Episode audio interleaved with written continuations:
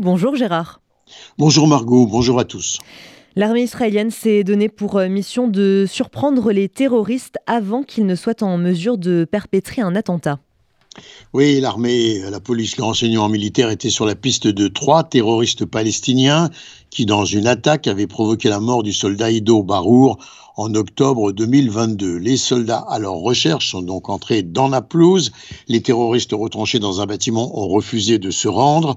L'armée a visé l'édifice avec un obus anti-char.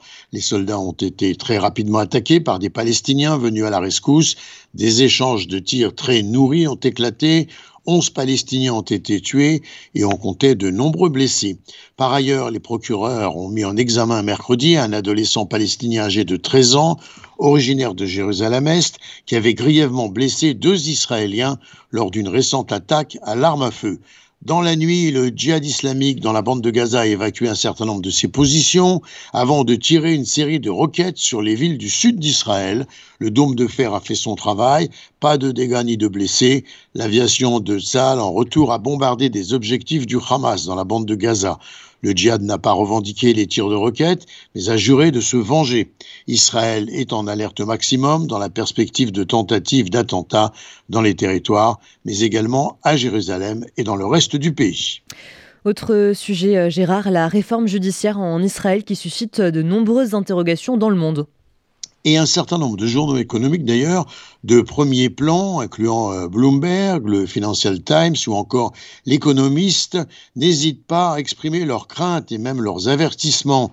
Le Financial conclut en disant que Benjamin Netanyahu doit réfléchir une fois de plus avant de causer des dommages irréversibles, soulignant Israël peut devenir une démocratie illibérale. Netanyahu doit donc être très prudent. Et en attendant, il n'y a pas de concertation à ce stade entre les principaux acteurs de, de cette réforme judiciaire et leurs opposants.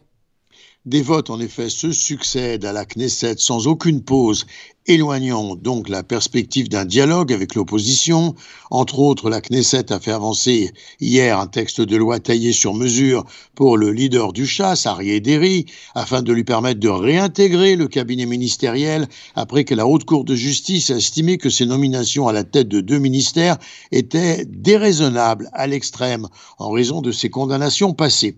Et puis le train de réforme s'accélère. La coalition a fait avancer hier encore un projet de loi de contournement qui permettrait à la Knesset d'adopter des lois bénéficiant d'une immunité face à un éventuel réexamen de la Haute Cour de justice, et elle s'est appliquée à limiter le droit de supervision des juges en exigeant la décision unanime des 15 magistrats de la Cour pour invalider une loi. Également, un vote inattendu, préliminaire, s'est déroulé. La Knesset a fait avancer un projet de loi qui élargirait les pouvoirs des tribunaux rabbiniques d'État leur conférant à nouveau l'autorité d'entendre des affaires civiles. Enfin, le ministre de la Justice, Yariv Levin, suit son programme. Il a suggéré un possible limogeage de la procureure générale Gali Baharav Miara, tandis que les désaccords entre le gouvernement et son plus haut représentant juridique se poursuivent contre une série de projets de loi visant à affaiblir le système judiciaire du pays. Madame Baharav Miara a fait savoir toutefois que la menace de licenciement ne la dissuaderait certainement pas de remplir ses fonctions. Et euh, sur le plan euh, sécuritaire, le Premier ministre Benjamin Netanyahou aurait eu une série de rencontres secrètes de haut niveau avec euh, de hauts responsables militaires. Oui, objectif, renforcer les préparations de l'armée en vue d'une possible confrontation avec l'Iran. Mardi soir, Netanyahou répétait que la communauté internationale devait soutenir sa promesse de déjouer les ambitions nucléaires de la République islamique en posant des menaces militaires sérieuses. La seule chose qui parvient à arrêter les États voyous qui s'apprêtent à développer la bombe atomique, c'est une menace militaire crédible ou encore un passage à l'action crédible à l'ancien Netanyahou lors d'une conférence sur la sécurité nationale. Des troupes des marines des États-Unis en Israël organisent un exercice conjoint de 10 jours avec l'armée israélienne. L'exercice a débuté cette semaine, baptisé Intrepid Maven. Il doit durer jusqu'au 1er mars. Quelques 200 Marines ont rejoint les unités d'infanterie et d'artillerie de Tsahal.